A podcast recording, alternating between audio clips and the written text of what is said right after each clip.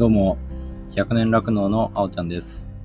この番組は、非農家出身で第三者継承によって酪農家になったクローバーファームのあおちゃんが、100年先の日本でも当たり前に酪農が続いていくために、日々取り組む中で考えたことややってみたことを喋り倒す番組です。ほいじゃあ、100年酪農始まるよ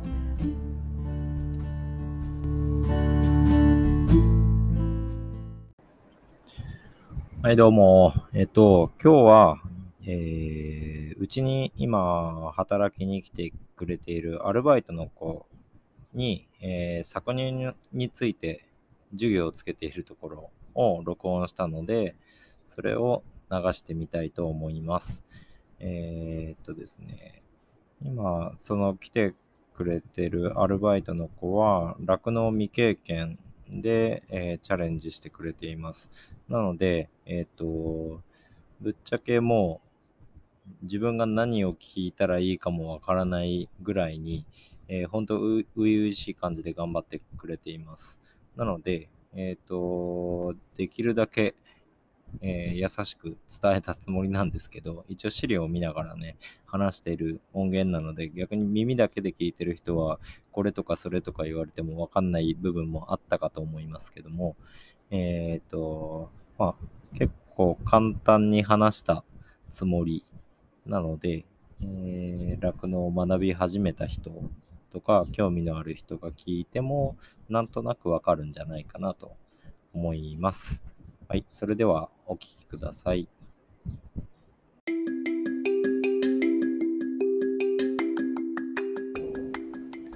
100年酪農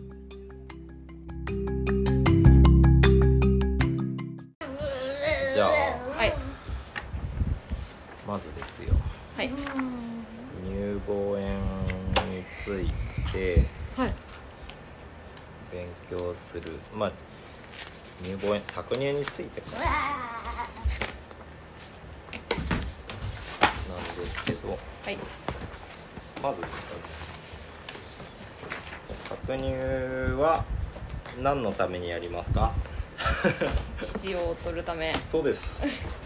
牛乳を取ってお金に換える、まあ、一番酪農業で大事な仕事になるんですけど、はい。えー牛乳とは誰のためのものですか？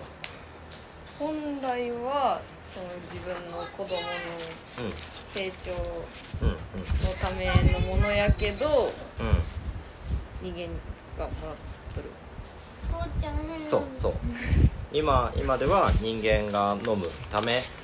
はい。に牛乳を絞ってますはい。まあ、そうそう言って過言ではないですでえっ、とじゃあ人間が飲む上で、えーリスクになるのっ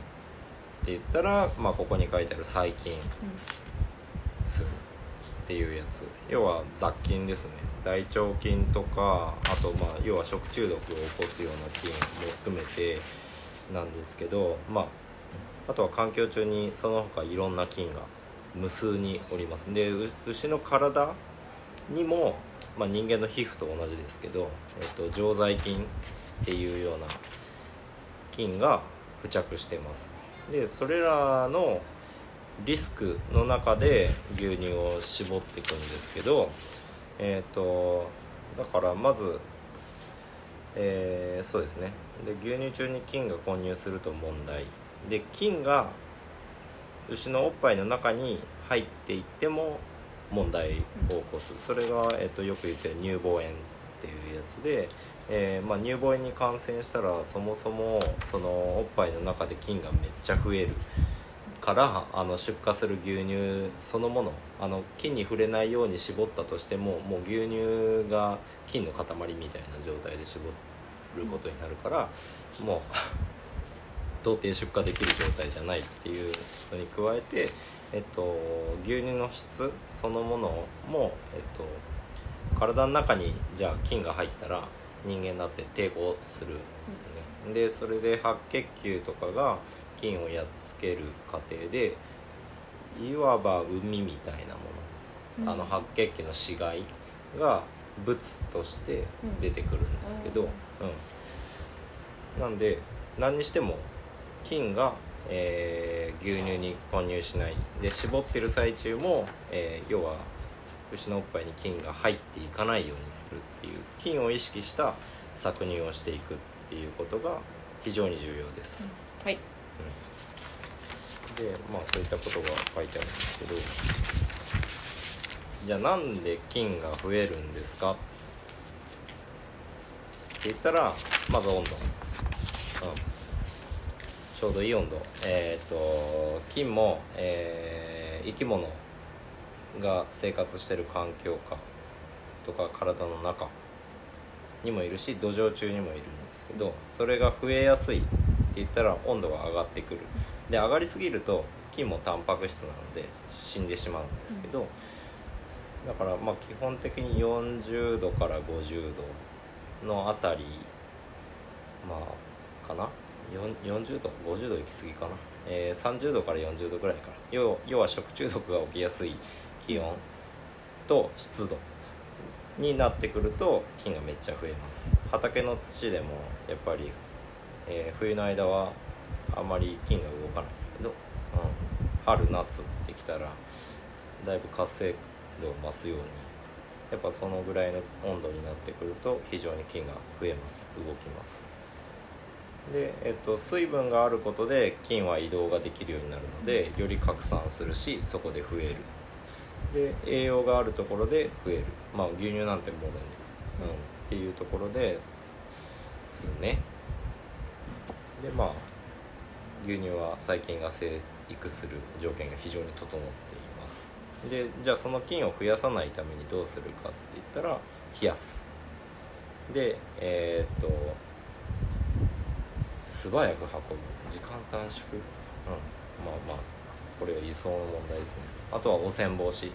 えー汚れた状態で絞らないとか、えー汚れた機械を使わないとか。そういったことですね。なそもそもの混入量を減らす。で冷却っていうのは増やさない。ことをする。まあこれはだから牛の体の外に出た後の話にはなるんですけど、うん、です。でえっ、と成菌数ここが、えー絞る関係の菌が増えるようにですね。えーっとですね。まあ機械が汚れてるっていうのは牛が蹴って落として汚れたっていうのが一番目に見えて分かりやすいけどそもそも洗浄不良、え機械が正しく洗浄されていないことによってもう潜在的あの潜在的に機械のに付着してる菌が増えてしまっていたらそれも汚染状況。それはもう目には見えないけど、えー良くない状態です。で、まあ、それは当然出荷する牛乳に対しても影響するし、えー後々多分出てくるんですけど、えー機械が汚れてることによる乳房炎の原因っていうことにもつながってきます。この辺はもうそういったことですね、うん、ここも多分そうです。まあこっちはどっちかって言ったら出荷する牛乳に直接影響する洗浄不良バルクフィルターに関してはっていう感じです。はい。でえーっと成菌数を上昇させる二次的要因ってあるんですけどこれはもう人為的な問題ですね。あの絞って置いといた牛乳をバルクに混ぜるとか。うん、あとはフィルター。あの牛乳をバルクーラーに入れる際にフィルターを通すんですけどそのフィルターを何回も使いますとか、うん、そういった人間の行為による、えー細菌数の増加っていうこと。まあ掃除してないとか。汚いっていうのは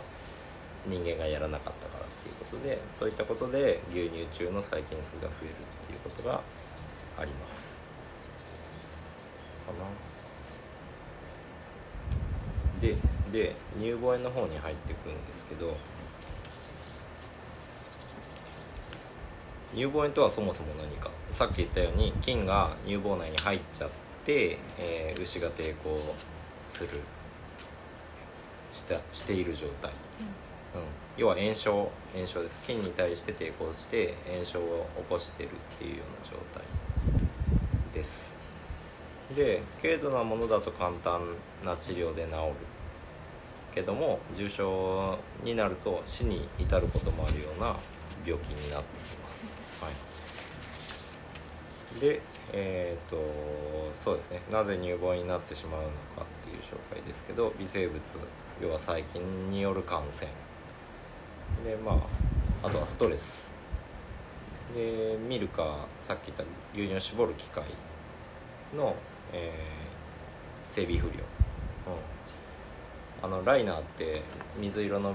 ゴムみたいなやつあるじゃないですか、うん。あれも定期的に交換したりとかして正しく動くようにするんですけど、まあ、そういったものの交換頻度が正しくなかったりするとそういったことも、えー乳房炎の原因になります。あとは過搾乳過搾乳分かりますか？取りすぎ。絞りすぎ、うん。はい。そうそうそうそう。もう出てないのにずっとついてるとか逆に、えー、と意外に見落としがちなのが搾乳前の過搾乳っていうのがあって、えー、と要は乳がまだ張ってきてない、うん、状態で機械ミルカーをつけるっていう行為は要は出ないのに絞ってるっていうことで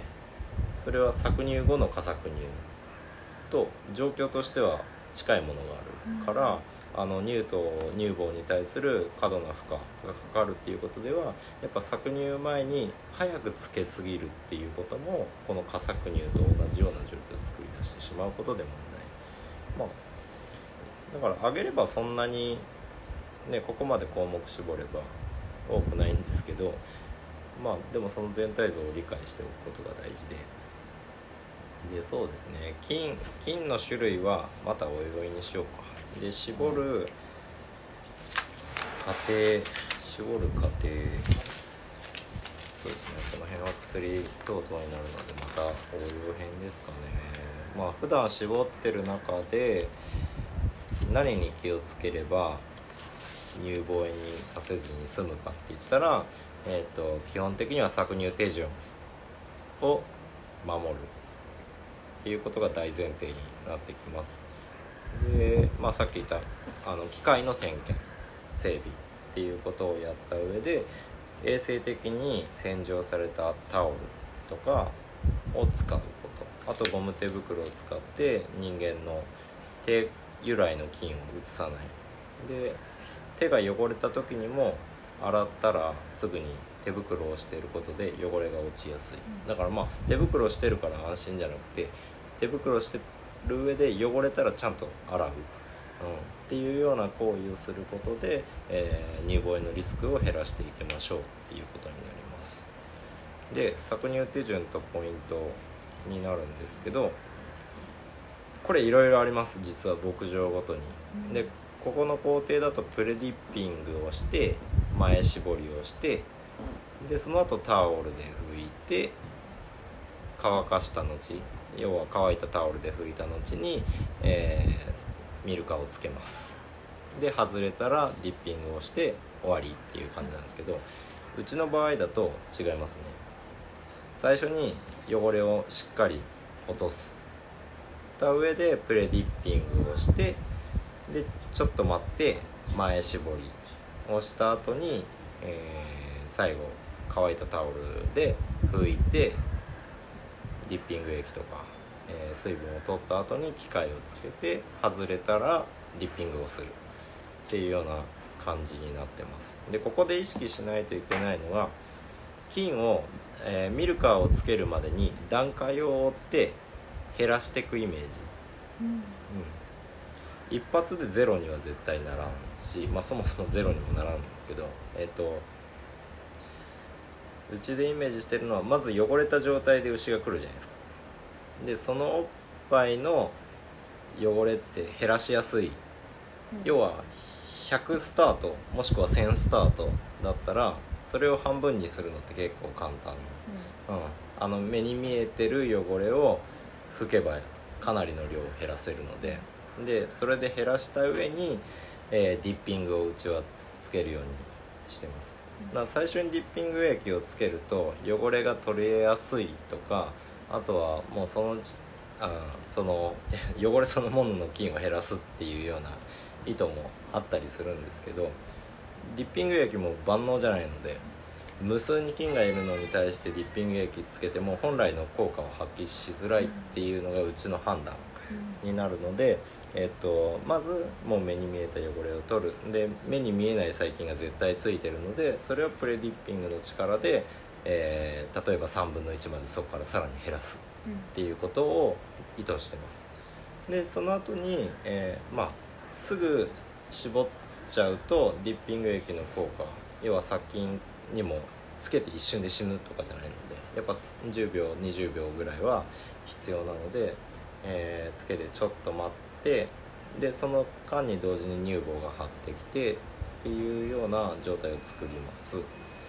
で前絞りをして、えーまあ、出荷する牛乳にそもそも異常なものが混ざらないかのチェックをしてそこから最後に、えーまあ、要はディッピング液で菌は死んでるけど死んでない菌もいる、うん、でそもそもディッピング液がついてるっていう状態なので、えー最後に綺麗なタオルで拭き取りをすることで、えー異物となるディッピング液あと死んだ菌あとまだ生き残ってる菌をまとめて拭き取ってしまうっていうことで菌の数を減らしていってる段階的に減らしていってるようなイメージで作業してもらえるとより衛生的かなっていうふうに思います。ですね。だからこの辺の工程、あとはその、まあ多分出てくるかな。今のは、えー細菌を意識した、えー搾乳前の準備になるんですけど、出てるかな。そうだね。これには出てないかな。あとは牛の生理生態の部分を意図していくと、拭く触るっていうことで、えー牛が絞られるこのあと絞られるっていうのを感じるのでオキシトシンが出始める、でオキシトシンは要は、えー、とこの乳房乳腺の細胞を収縮させる力があったりあとは子宮のも収縮させる力があるんですけどそれって要は牛乳を細胞内からドバーッと出し始める、うんっていうような感じの作用なんででそれが触り始めてから約2分から2分半ぐらいで、えーかなりの量まで体内で増えます。だからそれが大体絞り始める目安、うんになってでその絞り始めてから5分長いやつで7分ぐらいオキシトシンが、えー維持されるのでえっとその間に基本的にはミルカーで絞りきれる、うん、っていうのが理想。になります。だから極端な話もう搾乳後半になってる牛で乳量がミルカーかけても1回で1 0キロ以下とか。しかも一瞬で終わるみたいなやつ。中におるじゃないですか。ああいうやつはあえて最初3分とか。時間を置いてでそいつなりにパンパンにもう晴らした状態でかけてやった方がオキシトシンの終わりが合う、うん、しえっ、ともうそもそも牛乳の産乳量が減ってるのでオキシトシンが出て牛乳作る量っていうのもそもそもが少ないからミルカーをかけてもすぐ追いついちゃう、うん、作っあの細胞から出てきてる牛乳にあっという間に追いついちゃうことで搾乳中に過搾乳っていうのが起こっちゃう場合もある。だからさ、あのー泌乳期後半牛乳の量が減ってきてる牛に対しては牛の様子を見てそういったテクニックをかませることができたらよりリスクは減らせる。だから泌乳後期のやつで細菌感染はしてないし乳房炎にはなってないんだけどあの体細胞がガンって上がるやつがいるんですよ。もうもうじき出産近いから加入にしようかなっていうやつ。でそういうやつが出るのはおそらくまだつけるのが早い、うん、絞ってる最中に産乳量に絞り出す機械のスピードが追いついてしまうことによる搾乳中の過搾乳、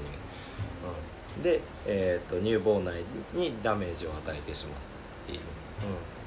っていうことがあるのでまあそれはねちょっとテクニック的な部分があるので 置いといてまあい意識してやれるそうやったらやってみてもいいけどまず答え覚えないといけないので そい,、はい。そいつがどういう牛かが分かんないといけないから基本的には、えー手順通り、うん、やっていってその手順の中で菌がどんどん減ってってるなっていうような、えー手順の踏み方をしていけばおそらく大きな問題にはならないかなと思います。そんな感じですかね。今日はこの辺にしときますか。あえっと。なんか質問ありますか？はい。これ、うん。前絞りが刺激与える作業になるってことですか？あのここやったら、うん。最初の拭き取り作業がうん。うんうんうんうん父の刺激になる。牛によるんですけど基本的にこのプレディッピングをして前絞りっていう工程になったらプレディッピングで反応するやつもいるけどやっぱり前絞りかなって思います。うん。うん。えま父自体は前、ちょっとは出るんですか？触っただけでも。出る出る。あの要は前の搾乳で完全に絞り切ってるわけじゃないあしー絞って機械が外れた後も要はオキシトシンがそこでピタッと止まって参入がピタッと止まってるわけじゃなくてあの緩やかにオキシトシンが減っていくのでいくらかは絞り終わった後も多分作ってるんですよ、うん。でそれが乳頭の方にちょっと溜まって残ってる、うん、状態の要は絞り出してる、うん、っていうような感じ。だから作り始めた新しい乳っていうよりかはその12時間ずっと乳頭の中に残ってたもの、うん、一番汚染されてる乳でもある。だからそれを捨てるっていうだけでも、あのーし出荷する牛乳の体細胞とか細菌数っていうのがへ減るっていうようなことも言われてたりします。あ何回くらい絞った方がいいですか？えっ、と基本的に言われてるのは5回とか10回とか。言ってる人は15回とか言ってるんですけどさっき言ったようなイメージでいくと基本的には乳頭内に残ってる牛乳を23ローテぐらい出してやれば、基本的にはいいんじゃないかなって個人的には思ってます、はい。うん、だから乳頭がめっちゃ太いやつ。あとかやったらやっぱもうちょっと回数絞った方がいいかもしれないし。っていう感じですかね。のはい。はい。あと乳房炎になったやつ、うんうん。あとあの血混じったやつ。うんうん。の牛乳を人が飲んだらどうなるんですか、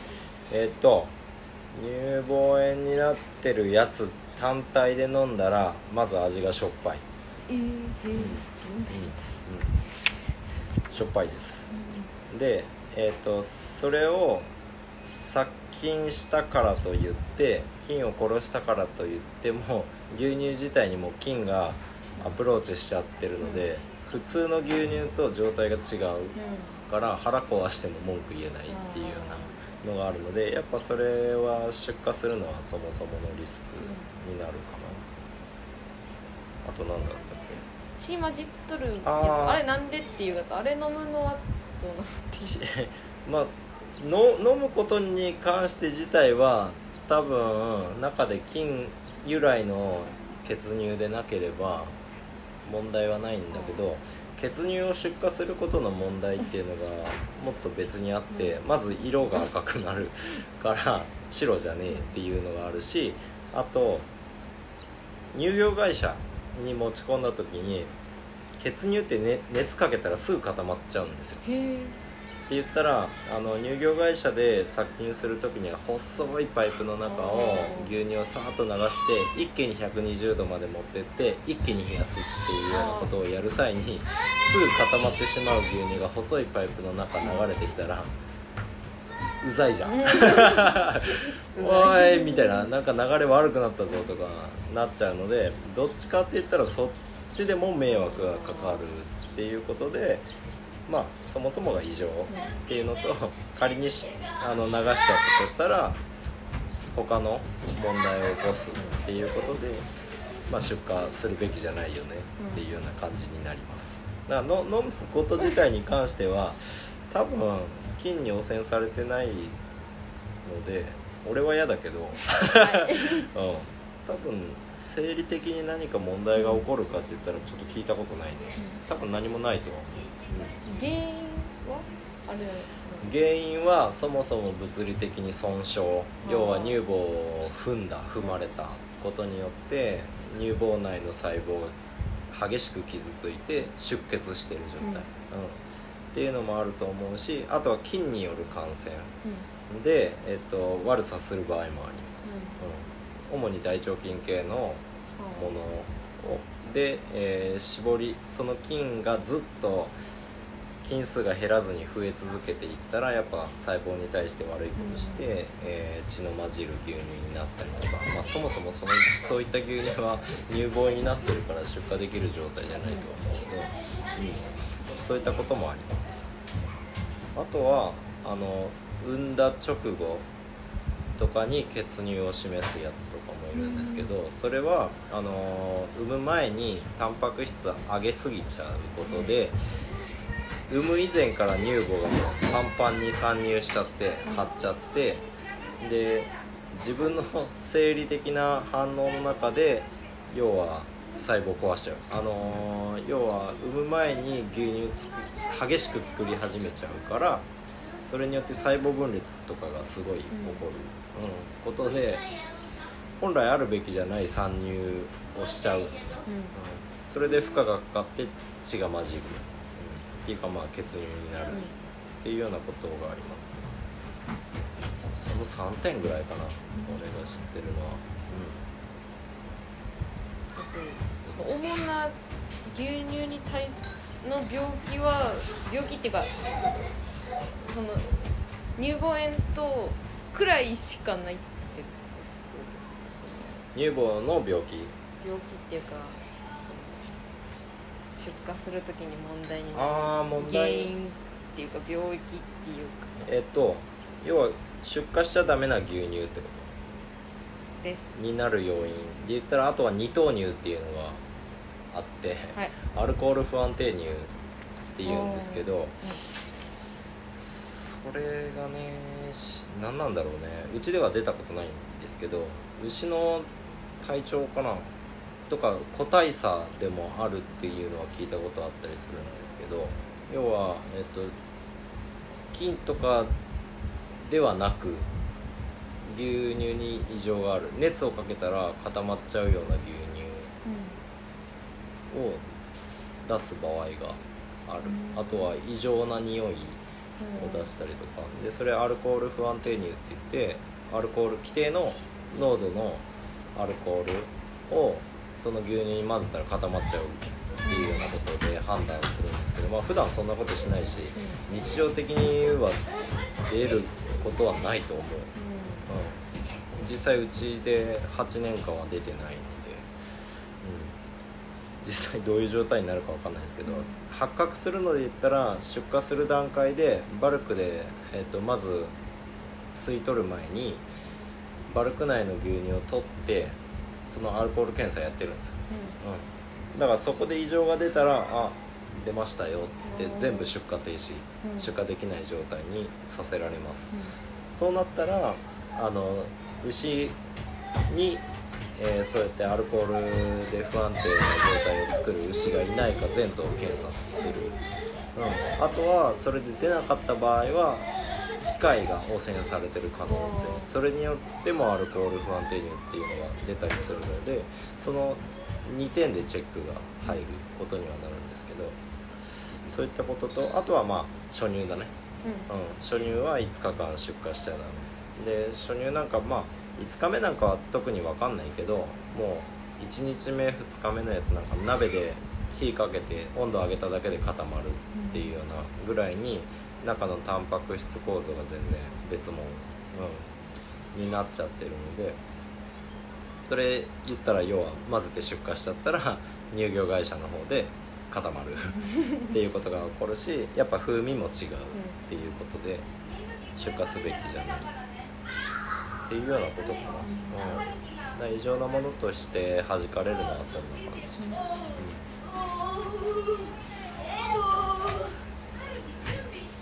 うん。ですかはいはいあとはまあ話していけばいろいろあって、えー絞ってる最中にエアを噛むのがなぜ悪いかとかあとは洗浄の仕方とか。だ、ね、ただ洗浄すればいいってわけじゃなくてどういう洗浄の仕方したら菌がなくなるかっっていうことも多分知っておいて洗浄した方がより衛生的な管理ができると思うので。結構だからこの搾乳に関しては多岐にわたるので、うん、またおいおい詰めていけばい今だから話したのは本当基礎の基礎、ううん。ん普段の作業の中で意識してればまあそう間違いは起きんかなっていうことになります。はい。そうだね。抗生物質の治療をした時そうそう。そうそう。抗生剤入れた牛も出荷しちゃダメ。あはい。そうそう、うん、ですかね。はい。今日はこんな感じにしときます。はい。ありがとうございます、うんじゃあまた今度えーっとあれだね。細かいこと。まあさ作業が例えば洗浄の方とかもやるようになってきたりとかしたら洗浄の仕方がどうとかっていうことも話すればいいかああれか。エアエア吸ったらなんで悪いかだけ話しようか。はい。あのー、4本ミルカライナーミルカニュートンにつけて絞ってるけど例えばありがとうございます。あれ真真空の状態であるからずっと絞り出せるけども、仮に1本から牛乳じゃなくて空気が入ったら何が起こるかって言ったら要は陰圧と陽圧ってあって、えー、と真空状態にして吸い取ってるのは陰圧。だから陰圧で働いて絞ってるんですけどそこに陽圧の空気が入ったら要はプラスとマイナスで考えたらずっとマイナスだったところにプラスが入ってきたら他の3本はマイナスの状態なんですよ、うん、そこに1本プラスの状態がなるとそのプラスのところからマイナスのところに要は空気が一気に流れ込むっていう現象が起こるからそれまで出た瞬間の牛乳絞られた瞬間の牛乳が空気に押されておっぱいの中にガーンって戻っていっちゃうんですよね。でそれがドロップレッツ現象っていう名前がついてるんですけど、そういった現象があります、って言ったら牛乳がおっぱいの中から外に出たらさっき言ったようにもうその瞬間からミルカーの中の細菌だとか、うん。そもそも、えーああとはミルカー、うん、そうだねとかあとは乳糖か。乳糖についてる外側についてる菌だとかに触れることになるんで,、で触れたものがまた中に戻っていくこことになるので、えっと、乳房内の菌の感染を起こす一番リスクになってることとして言われています。だからそもそもエアを吸わないようなミルカーの書き方ねじれてないとかあとはミルカー自体が傾いてないとか。であと牛側の問題で言ったら改良がうまくいってなくて要は後ろのおっぱいだけすげえ下がってて前のおっぱいがすごい小さいとかっていうのもあのそういったエアを吸う現象の要因にもなるし乳頭の太さとか、うん、あとは牛乳の出の速さとか、うん、そういったことも要因としてかかってくるので一概に搾乳者だけのあれではないんだけどでも絞っててその牛が普段からエアを吸いやすい牛だったらちょっと気をつけることもできるしっていうことでそのエアを絞ってる最中に吸っちゃうっていうことがまあ今言ったような感じで乳房炎のリスクを引き起こしてしまうっていう意識になれば多分エアを吸ってる時に早く治しに行かなきゃとか、うん。っていう考えには変わってくるかなと思うので。うん。エアを吸った瞬間に何が起こってるかって言ったらそういうこと、で、えっともっと言えばその1頭がのその1本がエアを吸い続けることで他のうちで言ったら4個使ってるけど他の3台の機械にも少なからず影響が出る、うん、牛乳が戻るほどの、えー、と陽圧がそっちまで渡ることは多分ないけども絞ってたスピードっていうのは絶対変わる、うん、圧が変動しちゃうので陽圧が入ることによって。って言ったら牛が気持ちよくいいスピードで出してたところがいきなりもやっとするスピードになる。かも言ったら牛があれって思ってあ搾乳終わるんかなっていうふうに思ったらそこで肥乳が止まる方向に動き始めちゃうかもしれないとかいろんな要因があるので南西エアを吸って圧が変動するっていうのは速やかに直したい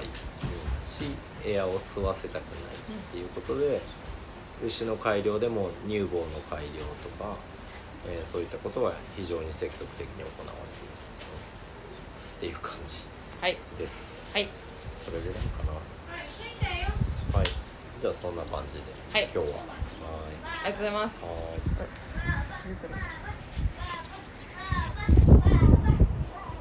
取れたか。まあまあチェックして、はい。はい。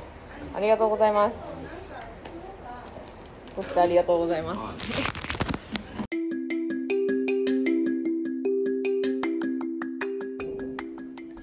百年楽の